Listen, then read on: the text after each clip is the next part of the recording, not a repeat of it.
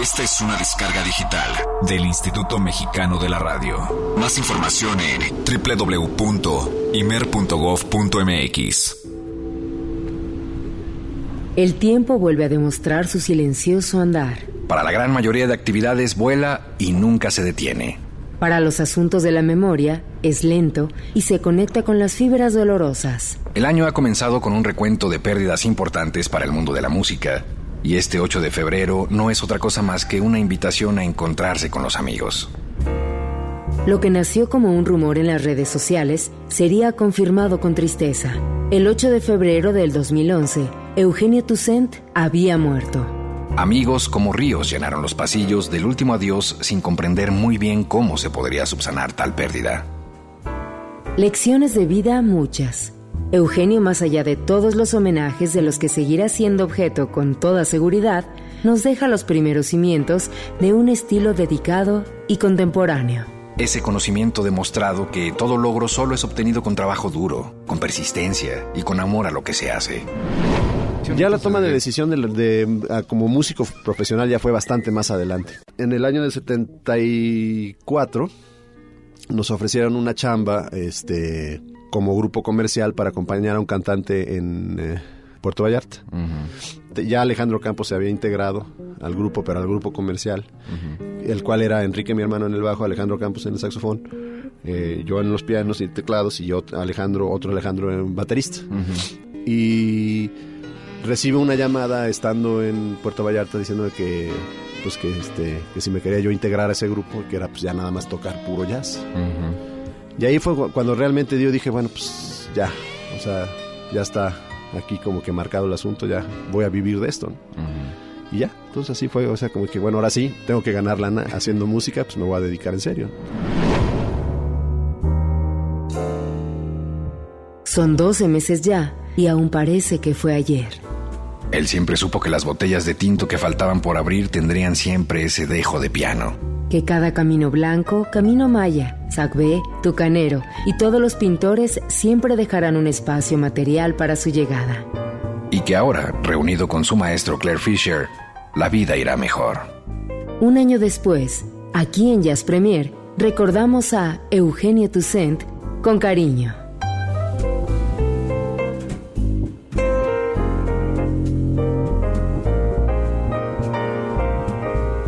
Yo soy Olivia Luna. Yo soy Eric Montenegro. Bienvenidos al Jazz Premier número 36. Comenzamos.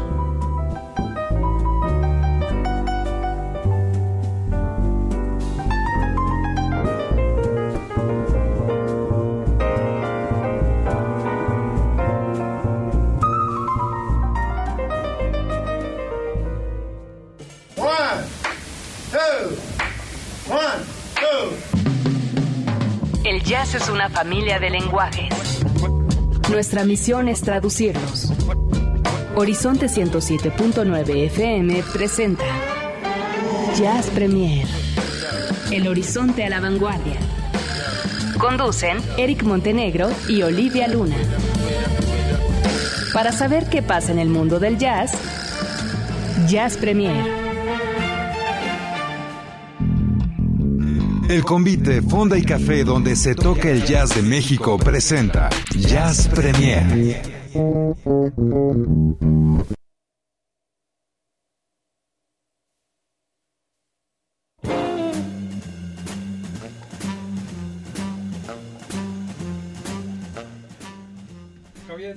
Este Jazz Premier. Aquí yo me salgo Que del, sí, del que closet. sí. Ya, ya, ya. Bueno, pues estamos.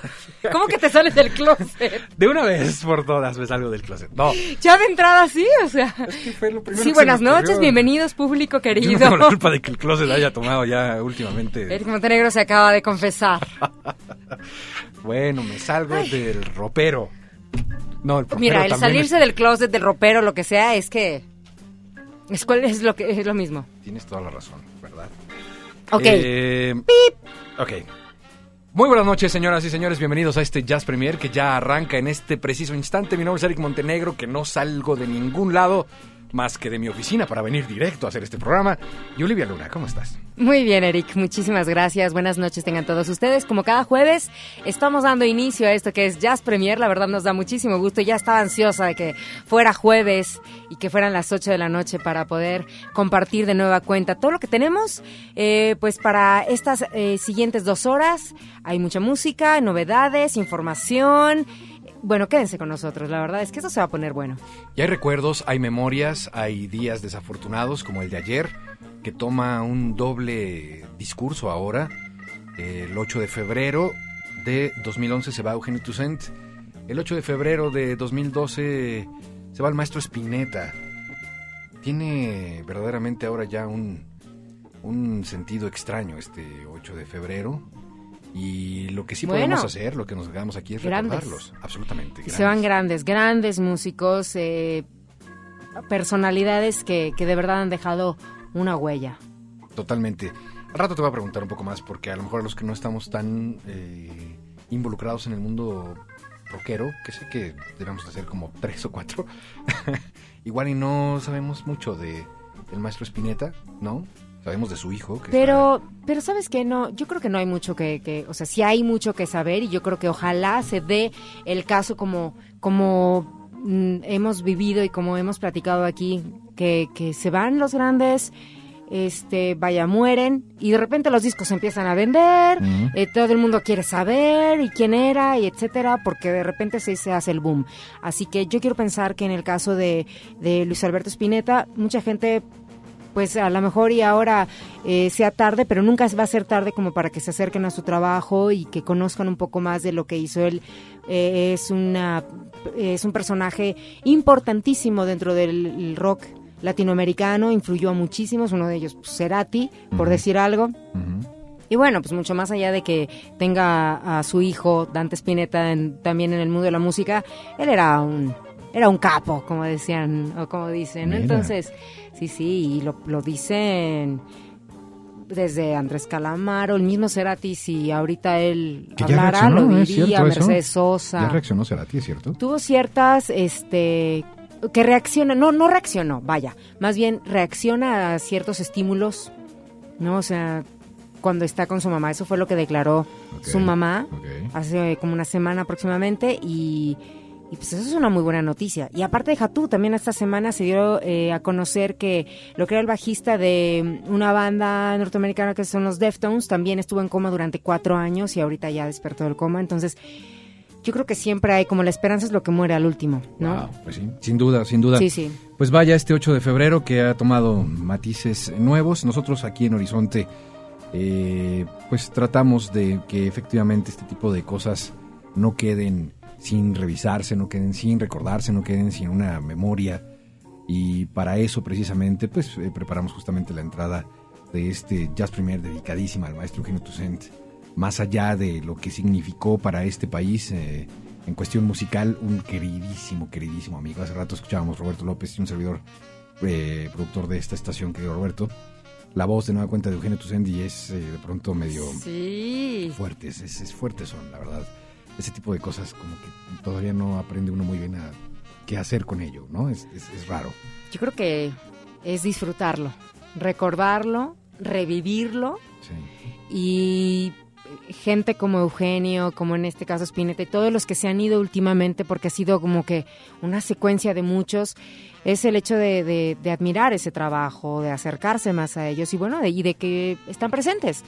Porque con la música, en el caso de, los músicos, escritores, o sea, la gente que deja un legado va a seguir vivo durante siglos, ¿no? Absolutamente. Y más a través de su arte. Así es que, pues para recordar al querido Eugenio, me permito en este momento eh, poner a ustedes esta colaboración que hace con Pedro Aznar. Ya queda clarísimo que es eh, de mis favoritas. Que curiosamente no selecciono un material que tenga que ver con Eugenio tocando él solo o con su trío. Selecciono esto porque, y se lo dije al propio Eugenio en alguna ocasión, siento que se liberó aquí con su piano. A pesar de que es una composición de Pedro Aznar, él le puso vida. Porque si uno escucha Lina de Luto con Pedro Aznar es totalmente diferente a esta versión que hicieron en vivo hace ya algunos años. Vamos a escuchar Lina de Luto, Pedro Aznar y Eugenio.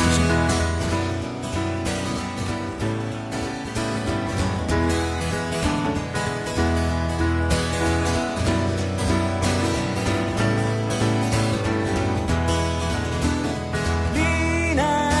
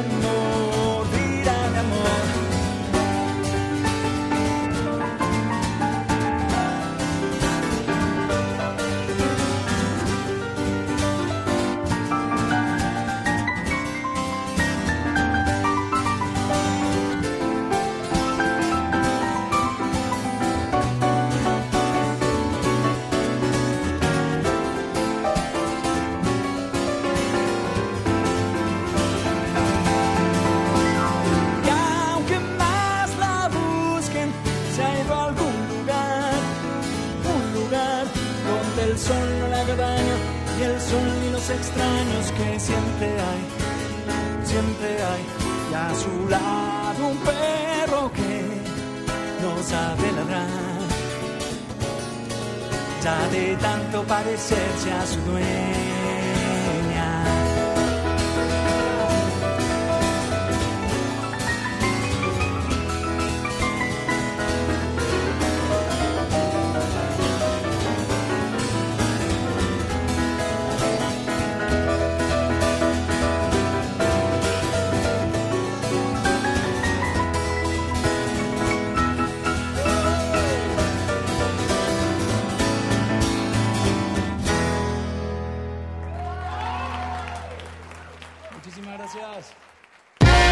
Premier hace una pausa. Estamos de vuelta en unos segundos. Mucha más información, mucho más Jazz Premier. Continuamos.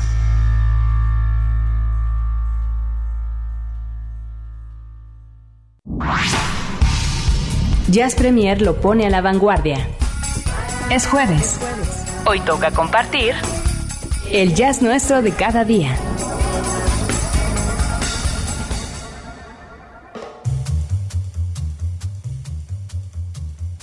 Y continuamos en este Jazz Premier y efectivamente este es el momento del Jazz Nuestro de cada día, en donde, bueno, pues revisamos qué es lo más importante que ha sucedido en la semana en este mundo de jazz que a veces eh, se vuelve una misión bastante complicada porque se genera muchísima información y hacemos de alguna manera como eh, pues una exploración de qué puede ser lo más importante o las notas que de pronto nos hacen reflexionar, pensar eh, que son sumamente interesantes como lo que ahora nos va a platicar la queridísima Olivia. Fíjate que, que sí, como bien dices, mucha información la que se genera y a mí al menos una nota que me llamó la atención era este que decía el por qué escuchar eh, discos de vinil podría ser podría hacer la música eh, o jazz, ¿no? Diferente. Entonces sí te llama la atención como el pensar, a ver, espérame, espérame, ¿cómo que, que me puede hacer diferente? Hace, yo creo que hace diferente la música porque según esta descripción que encontramos, bueno, pues hay toda, toda una controversia, Eric, el momento en el que dejan de circular los viniles, comienza a aparecer el CD y de repente lo análogo se vuelve digital y, y como que va pasando la historia y de repente los viniles quedaron atrás. Ok. Por aquí nosotros ya hemos comentado acerca de las portadas, el arte, etcétera, etcétera. Y a eso se enfoca esta nota. Pero la descripción es así como de una forma tan romántica que, que dices, quiero los viniles, ¿no? Bueno, se enfoca a que agarra como ejemplo, yo creo que en el momento en el que tú tienes, no sé, un, un montón de viniles, bueno, pues este chico se enfoca al hecho de, de- de hablar de un disco como es el caso de Pat Metheny Group del año de 1978. Ok. Los que tenemos más de 30 podemos a lo mejor y comprender un poquito más de lo que de lo que se refiere la nota y a lo que ahorita como vamos a comentar. Pues bueno, él dice, en el momento en el que vas, agarras, lo buscas, dice, yo lo encontré por 8 libras. Que fue a buscarlo, ¿no? Por 8 libras. En un local ahí como pequeñito, especializado en jazz, en reggae y soul, pero solamente puros viniles. Dice, digo, pues obviamente nada más es como todo un proceso de compra, que no es lo mismo que cuando compras pues, una- la versión digital en disco. Dice, de entrada, ¿no? El tamaño. Claro. El tamaño, o sea, no es así como que chin, me lo echo a la bolsa tan fácil, sino bueno, yo creo que a todos nos viene tal vez la imagen de cómo cargaban los viniles o cómo se pueden cargar y que siempre es como bajo el brazo. Sí, sí, sí, ¿no? sí, sí. Este, el tamaño, etcétera. Luego, pues bueno, viene de ahí el momento en que lo cargas, lle- llegas a tu casa, lo miras, le quitas el papel que es como un regalo, Sí, es como la envoltura. Lo observas, observas a lo mejor las líneas, el brillo. Si a lo mejor es en este caso, puede ser, porque sucede que sea un, un vinil usado, que en muchos casos eh, pasa, te fijas que no tenga rayones o los detallitos. Sí, claro, a contraluz y demás. Luego viene el olor.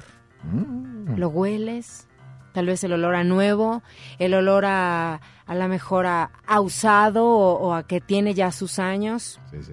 Imagínate este caso, estamos hablando de un disco de 1978 que puede ser como cualquiera de, del 80 o tal vez del Totalmente, 85, ¿no? Totalmente. Yo todavía no nacía, pero sí me imagino la experiencia. Exacto. Por eso dice aquí, si tú, dice, si tú tienes eh, alrededor de los 30, sabes muy bien a lo que está- me estoy refiriendo. Después, ¿no? Tu tornamesas o tu tocadiscos, Ok. el ponerlo, agarrar la aguja y de repente la sensación de, ¿no? Ese sonido tan particular que tienen los viniles y a disfrutar. Y, se- y en ese momento es como todo un viaje porque comienza a dar vueltas el disco a las revoluciones que sean, ¿no? Llámese eh, 33 o 45 revoluciones. Y empiezas a disfrutar. Y por otro lado empieza la música, tomas la portada del disco y te empiezas a dar cuenta del arte. Este disco en especial de, de Pat Metheny que, que hace referencia el año 1978, bueno, tiene una portada tan sencilla, que es un arte tan, tan básico, en donde, bueno, podemos encontrar el título Pat Metheny Group y, bueno, y los que lo acompañan. Entonces, de repente a lo mejor y sacar esta fundita que también venía dentro del disco, porque había discos que tenían el, venían o en plástico o, o venían dentro de las hojas donde podías admirar el arte o Sí. las letras. Una especie como de booklet. Sí, gigante. exacto. Pero era dentro, ¿no? Sí, el sí, que cubría el disco. Y de repente poder apreciar eh, eh, el, las letras, quién lo produjo, en dónde.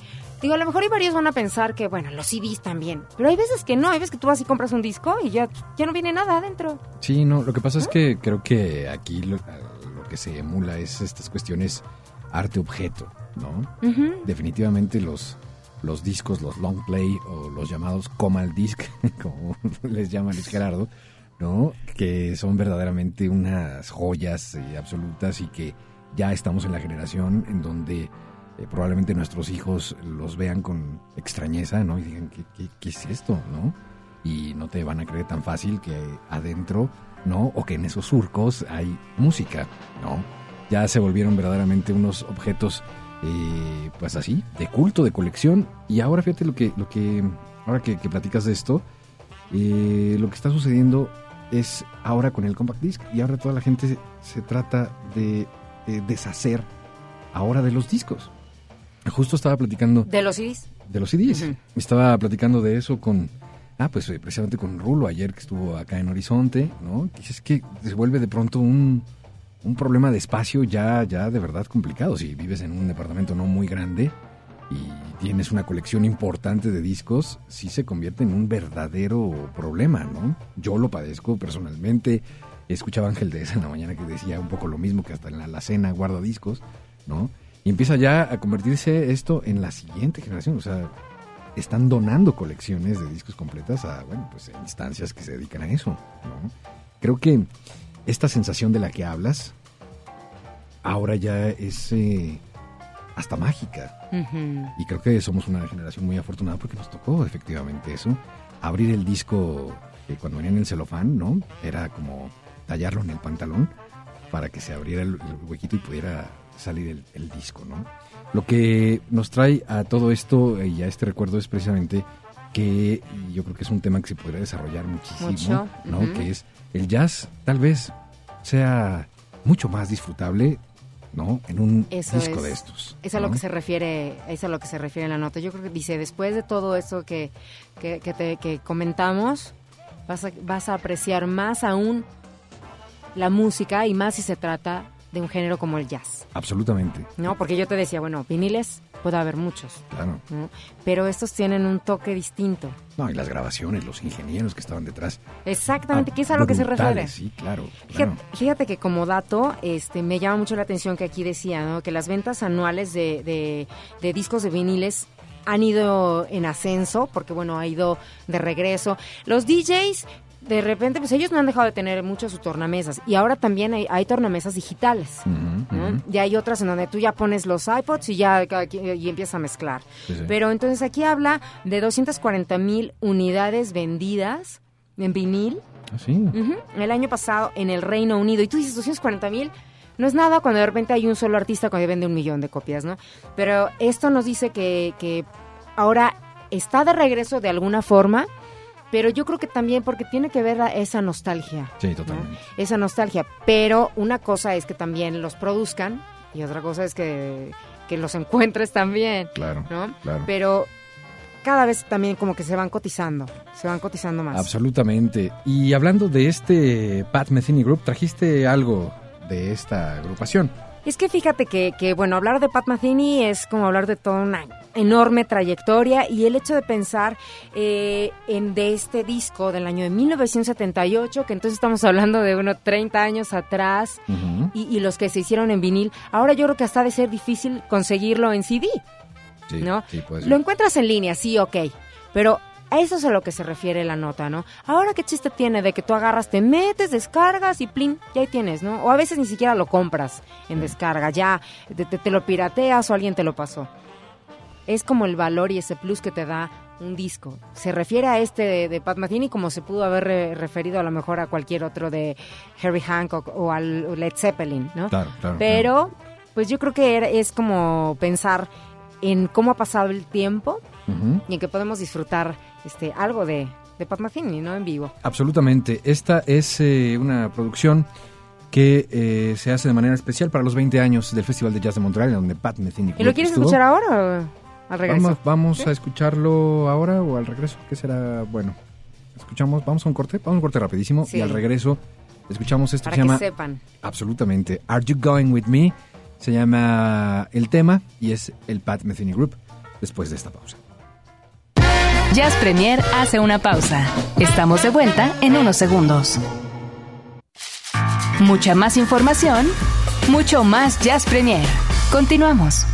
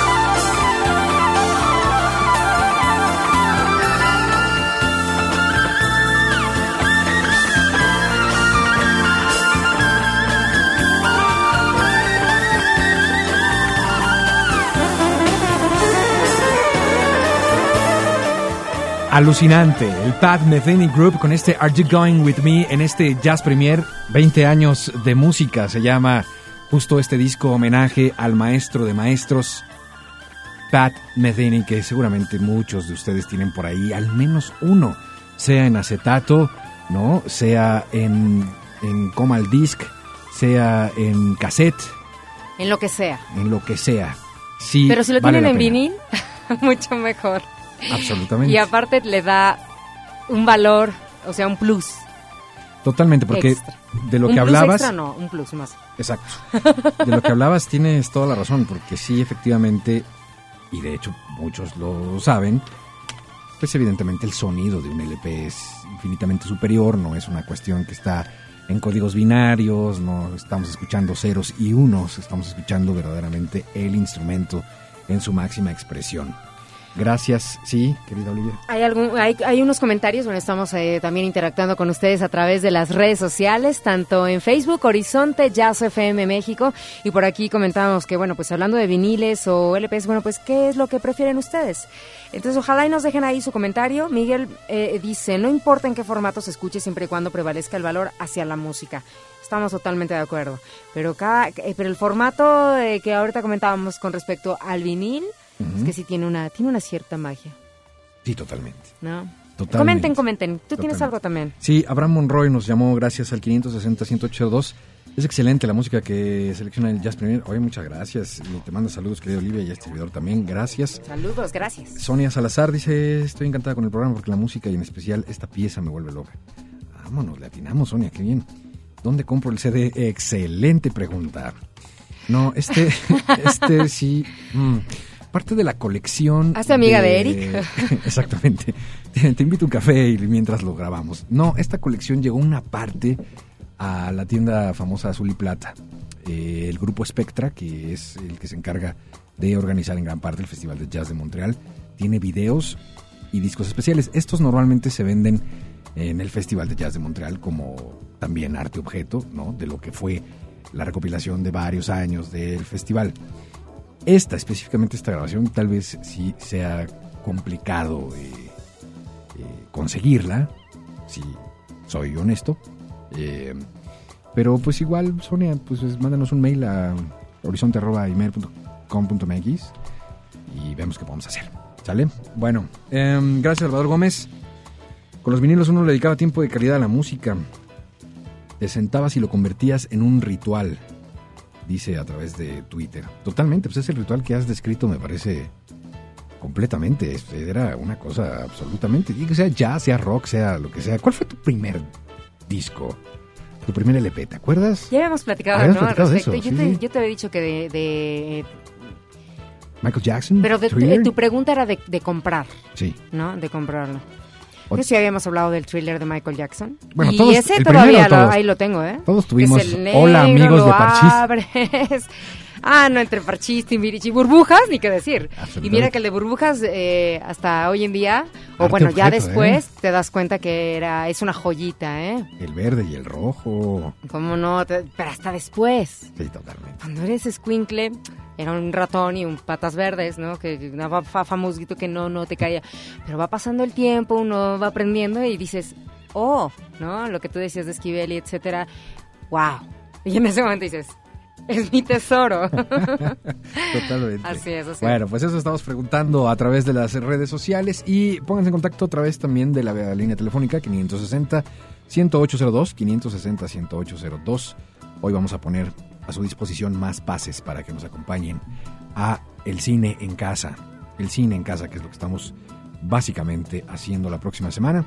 El lunes estrenamos aquí en el estudio A Resiliencia por una nota, el documental de la Big Band Jazz de México, y el viernes presentamos en exclusiva y por primera vez en 5.1, una cosa maravillosa, El hombre de la cámara con Alex Otaola y el ensamble de cámara Acción. Así es que no se lo pierdan un momento más, vamos a dar pases para estos eventos. Estén muy, muy, muy pendientes y será exclusivamente a través del 560-10802. Vamos a más musiquita. ¿Te parece bien? Sí, sí. Vamos a escuchar. Por favor. Vamos a escuchar algo eh, de lo que ya adelantabas.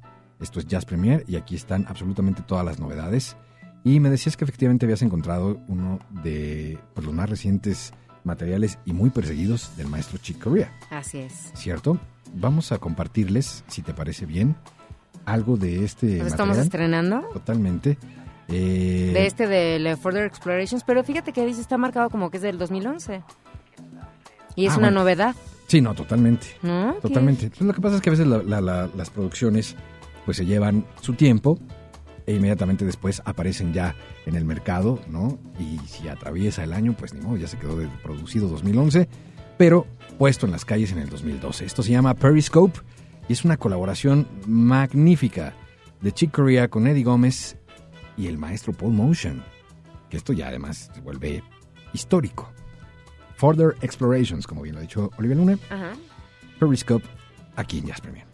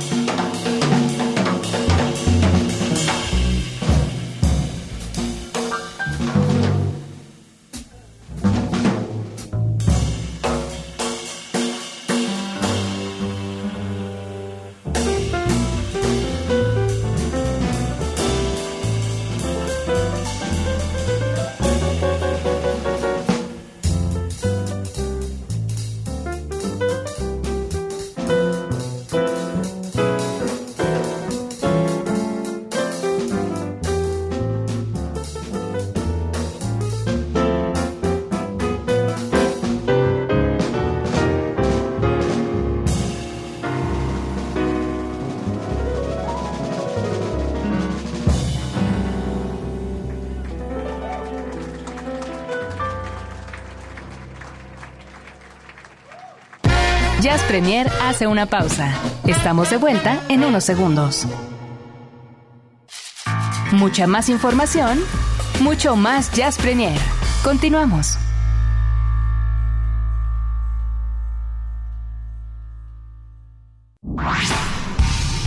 Jazz Premier lo pone a la vanguardia. Es jueves. Hoy toca compartir el jazz nuestro de cada día.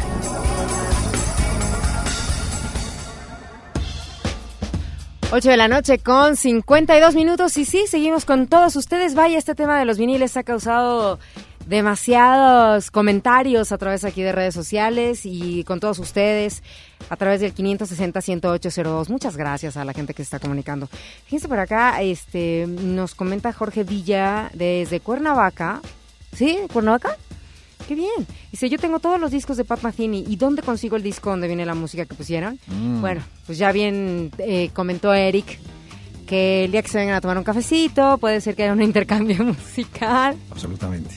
¿no? Porque está como complicado. Pero lo importante es que lo puedes escuchar aquí en Horizonte. En Horizonte. Totalmente. Pedro Hernández dice que, dice, soy adicto a Horizonte. Yeah, esa es actitud. Esa es Horizonte. actitud de Horizonte. Y se me hicieron recordar muchas cosas. Por ejemplo, el gran maestro Roberto Morales, que fue quien nos hizo amantes eh, al jazz. Ojalá lo recuerden. Anteriormente existía un disco de ampolleta. Mm, ¿Disco de ampolleta? ¿Y cómo, ¿Cómo es ¿qué, ese? qué, qué decías con él? ¿Cómo? ¿Disco? ¿En serio? ¿Qué pasó, Alvarito? ¿Qué, qué tal? ¿La portada? Ah, el de la jeringa. El percussive jazz. Ay, chu, ¿Sí? chu, chu. No, ese ya es muy, muy, muy, muy, digo, soy generación de viniles y, y cassettes, Eric, pero ya de, de generación de ampolleta ya no le llego. ¿Qué tal? No, ampolleta no, es una, una jeringa. Es un disco muy famoso. Supongo que a ese se refiere. El disco Una jeringa, en donde, bueno, en la portada hay una jeringa, se llama Percussive Jazz. Y ahí es donde viene, pues, Take Five, y donde viene El Hombre del Brazo de Oro, y donde vienen como los grandes clásicos del jazz. Claro que es un disco memorable. Quiero platicarte, Antes Olivia, había amigos, como unos cassettes así como gordos. los cartuchos. Exacto. Sí, pero sí, para sí. mí eran. Sí, no, eran, la- eran las cartuchos. Y además, También fui Había- generación. sí, ¿qué tal? Estamos muy rucos. Y había coches que tenían cartucheras y era súper chic. Así de, mira, trae cartuchera, ¿eh? Este ricachón. ¿En serio? Sí. O sea, es como en algún momento este se va a hablar de, de los coches cuando traían celular. Bueno, cuando... O sea, seguro- teléfono. Seguramente a ti también te pasó. Digo, yo cuando trabajaba en ABC Radio hace 385 mil años... Sí, bueno, pues los comerciales eran estaban en cartucheras. Las famosas cartucheras sin fin, ¿no? Que, que las- lo, Ah, sí, lo pones sí. y puede sonar Era el ese mismo, comercial ¿no?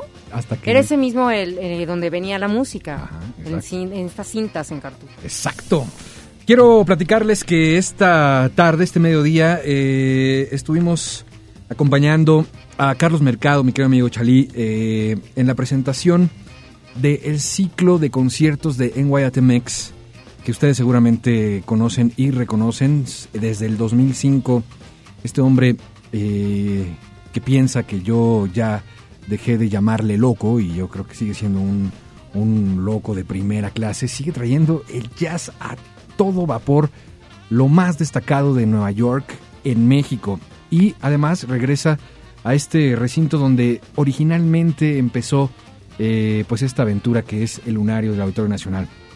Para este ciclo 2012, pues eh, se llevó a cabo una conferencia de prensa presentación al mediodía de hoy, en donde incluso hubo un par de conferencias vía electrónica, vía Skype. La primera con Ben Williams, que es algo que estoy yo esperando, me sudan las manos por ver a Ben Williams. Y Chano Domínguez, la segunda, por tranquilo, Skype. tranquilo. Y, y- y la verdad es que, ¿no? Como el chavo de los... Y, entonces, y mi torta de jamón. Bueno, estoy tan emocionado que hasta invité a Carlos Mercado a que nos eh, contestara la llamada y está en la línea número 14. Carlos, ¿cómo estás? ¿No está? ¿En la 13? ¿En la número 9? Solo tenemos una. Querido Ahí Carlos, estamos. ¿cómo estás, querido amigo? ¿Cómo estás?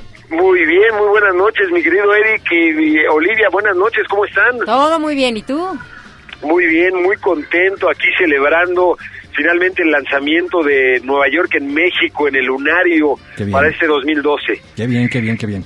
Por favor, nos tienes que platicar el cartel que, bueno, pues hoy se revelaron cuatro conciertos que habrá en el 2012. Eh, sobre estos vamos a abundar un poquillo, ¿no? ¿Te parece bien? ¿Cómo está constituido el cartel de este año? Me parece excelente. Bueno, pues de entrada vamos a vamos a iniciar este este ciclo tan importante y que ya cumple su octava temporada con uno de los consentidos de Horizonte, una recomendación de todos tus radioescuchas y que ya lo queríamos ver con su propio proyecto, Sí. que es Ben Williams y Sound Effect Yeah.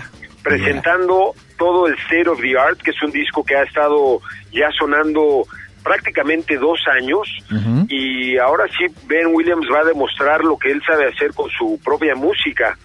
Además de que él ya ha sido parte fundamental del trío de Pat Metheny desde que se presentó aquí en México, ¿recuerdas? Totalmente, que es más o menos un año, ¿no? De distancia. Pues ya hace un año que él ya forma parte de este trío, pero ahora nos va a deleitar con esta mezcla de jazz tradicional con un poco de hip hop y cosas más modernas, así que yo creo que es un concierto que nadie nos debemos perder. ¿Tienes algún favorito del State of Art? A mí me gusta Home, ¿qué dices tú? Yo no, bueno, Moon Train me parece increíble. Y la que vamos a poner ahorita en un momentito es para de verdad inspirarse para lo que sea, absolutamente, que se llama Things Don't Exist, que me parece buenísima, es la que cierra el disco, de hecho. En fin, Estoy, estoy de acuerdo. es Ben Williams el 17 de marzo. El 17 de marzo arrancamos con eso y pienso que todos debemos de estar ahí para recibir este joven talento que además fue el ganador de primer lugar de, de- de este premio del Instituto Thelonious Monk, Además, que es algo dificilísimo, Totalmente. dificilísimo de obtener. Totalmente, totalmente. Ya dábamos cuenta, de hecho, en Jazz Premier en alguna ocasión sobre este, sobre este premio en, en algunos programas atrás. Y además acaba de recibir también un, un- un premio por parte pues de esta tienda virtual más famosa de la manzanita, ¿no? Que reconoce también eh, pues la calidad de su disco. Pero todavía eh, supongo, querido Carlos, estaremos en estado de shock el 17 de marzo después de ver a Ben Williams. Y pasarán algunos días y ya estás atacando de nuevo. Así es, vamos a atacar con un contraste, con un contraste para demostrar qué es lo que puede hacer el jazz, el otro género completamente diferente a la hora de que se fusiona con el flamenco. Y, y esta gran fecha se, se está dando ya que el tremendo pianista Chano Domínguez, originario de Barcelona, va a estar comenzando una gira por Norteamérica y nosotros decidimos robárnoslos para México para que debute aquí su más reciente lanzamiento, Flamencos, eh, perdón, Flamenco Sketches, Sí. que está inspirado en la música de Miles Davis y tiene algunos temas también del mismo Davis, pero con ese toque de flamenco. Es maravilloso.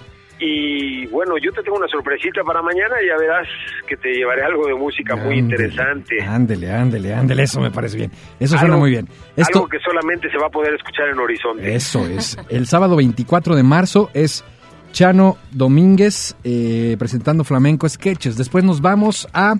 Así es, nos vamos a ir back to back con esos dos conciertos. Ok. Vamos a dar un pequeño respiro para que la para que podamos respirar y podamos repo- eh, reponernos de ese shock Ok. y podamos ahora sí recibir como se debe algo que ya teníamos prometido desde hace muchos años y que ya es justo que el público mexi- mexicano lo tenga presente y que lo ha pedido después de que en el 2010 nos diera dos gratos conciertos a piano solo, pero que realmente lo que queríamos era escucharlo a trío y estamos hablando del virtuoso pianista Brad Meldau que ahora lo acompañan a trío con Larry Granadier y Jeff Ballard. ¿Cómo se Algo- antoja eso, eh? No, hombre, no. Se antoja. Yo lo fui a ver en, en- en solitario y cuando terminó el concierto me fui a asomar al piano, porque si no tenía otros dos brazos mecánicos por ahí eh, ayudándole. Parecen que tocan ahí como cuatro manos. Es impresionante este hombre. Es, es impresionante lo que puede hacer y además a su corta edad. Totalmente, totalmente. Y está ahora en formato de trío y esto será el 23 de mayo. Brad Meldó trío.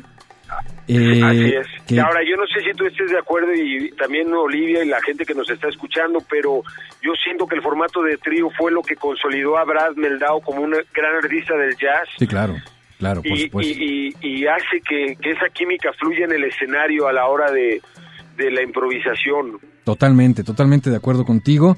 Y por último, de esto que se ha revelado hoy en conferencia de prensa, querido Carlos, el viernes 8 de junio de 2012, traes... Nos vamos, nos vamos a ir con lo que a mí en lo particular me parece el concierto con la propuesta más original que hay eh, hoy por hoy con uno de los músicos más eh, inventivos y originales y orgánicos. Estamos hablando del baterista Brian Blade, bueno, pues en su última producción no tocó la batería sino la guitarra. Fue, el- estoy hablando de el disco Mamarrosa. Ok. Es un tremendo músico que ha participado durante los últimos 10 años dentro del cuarteto de Wayne Shorter, pero ahora trae eh, su proyecto Brian Blade Fellowship, que existe ya desde 1999 y que su acercamiento a la batería es eh, inigualable. Absolutamente, absolutamente. Y la verdad es que creo que será un deleite poder disfrutar a todos y cada uno de estos músicos, querido Carlos. Eh, corrígeme si estoy mal, Brian Blade es la primera vez que viene a México. Es la primera vez que viene a México. Ha estado eh, con Wayne Shorter. eh, La última vez tocó en Guadalajara en la Feria del Libro, Ajá, pero es la primera vez que viene como líder y la primera vez que viene a la Ciudad de México. fabuloso. Está verdaderamente fabuloso. yo como baterista tengo que decir que es mi favorito. Absolutamente, pues si casi ni te gusta traer bateristas. ¿No? ¿Por qué será? ¿Será porque eres baterista acaso? Tal, tal vez por eso. Y- y- ¿Sabes qué hace falta de nuevo? Dime, Matt Wilson, ¿no? tenemos que traer a Matt, ¿verdad? Nuevamente. No, hombre, qué cosa, qué conciertazos. Es que, es que hay tantos bateristas que, que de veras le han dado un nuevo un nuevo sonido a, a ese instrumento y eso que ha habido grandes, ¿no? Como Tony Williams y Elvin, Elvin Jones y Max Roach, pero estos jóvenes eh, bateristas de la nueva generación han hecho que este instrumento de cuatro piezas eh, tome una nueva perspectiva. Fabuloso. Querido Carlos Mercado, eh, Quiero hacerles una pregunta, Sí. ¿no? Ya que está Carlos aquí. Bueno, ¿qué les dijo? ¿Qué les dijo Ben Williams ya que lo tuvieron ahí? Ah, bueno, pues él... Digo, eh, ¿qué, qué tan, eh? Para O sea, empezar, es ¿qué- rar- qué- es rarísimo, ¿Qué primero. piensa él de que viene a, a- bueno, que va a estar acá a México pronto? O sea, Es, es, es rarísimo primero porque pues, es, una, es una conexión totalmente virtual y todavía, no sé tú qué opinas Carlos, pero todavía es medio, eh, pues te saca un poco de onda, ¿no? Así como, es- Pues es- está todavía se padrísimo. se siente un poco mecánica, ¿no? La conexión, lo que lo que pudimos entender eh, eh, es que él sintió mucho cariño del público mexicano en el momento que, que estuvo tocando con Pat Metheny y, y que sabe que es un, un- un público que entiende la música y que quiere a la música. Así que, pues, lo único que quiere hacer es venir a tocar para los mexicanos. Absolutamente. buenísimo, ¿no? Pero ahora, imagínate, no viene con ese respaldo de, de estar con Pat Metheny, ¿no? Ahora viene como... Su proyecto, Sí, claro. exacto, con su proyecto y pues, digo, es- es, este, sabe, yo creo que sabe muy bien que lo van a tratar con cariño, ¿no? Absolutamente, absolutamente. Aquí lo estamos esperando con todo gusto. Y yo quiero agradecer a Carlos Mercado que nos acompaña esta noche aquí en Jazz Premier. ¿Y eh, dónde podemos eh, encontrar toda esta información? Tienes ya una cuenta en Twitter, ¿no? Bueno, tenemos la cuenta en Twitter que es arroba NYATMX. En Guayatemex. Les pido a todos que se empiecen a unir. Va a haber muchas sorpresas, va a haber muchas promociones. También va a haber muchas promociones en Horizonte, así que no se despeguen de la estación. Padrísimo.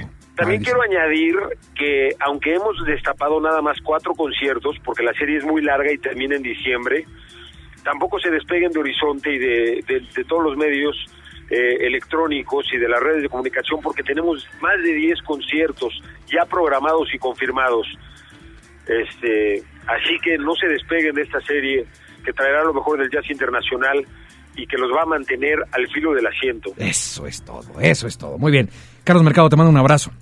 Un abrazo muy fuerte para ustedes. Que descanses. Muchas gracias, cuídate mucho y que sigas adelante con todo esto para que sigas trayendo toda esta gente. Buena suerte. Y, y yo los felicito tanto a ustedes, me encanta escucharlos y de vez en cuando saludarlos cada vez que tengo la oportunidad de llamarles. Fabuloso. Muchas igualmente. gracias. querido Carlos. Venga, un abrazo para ti también.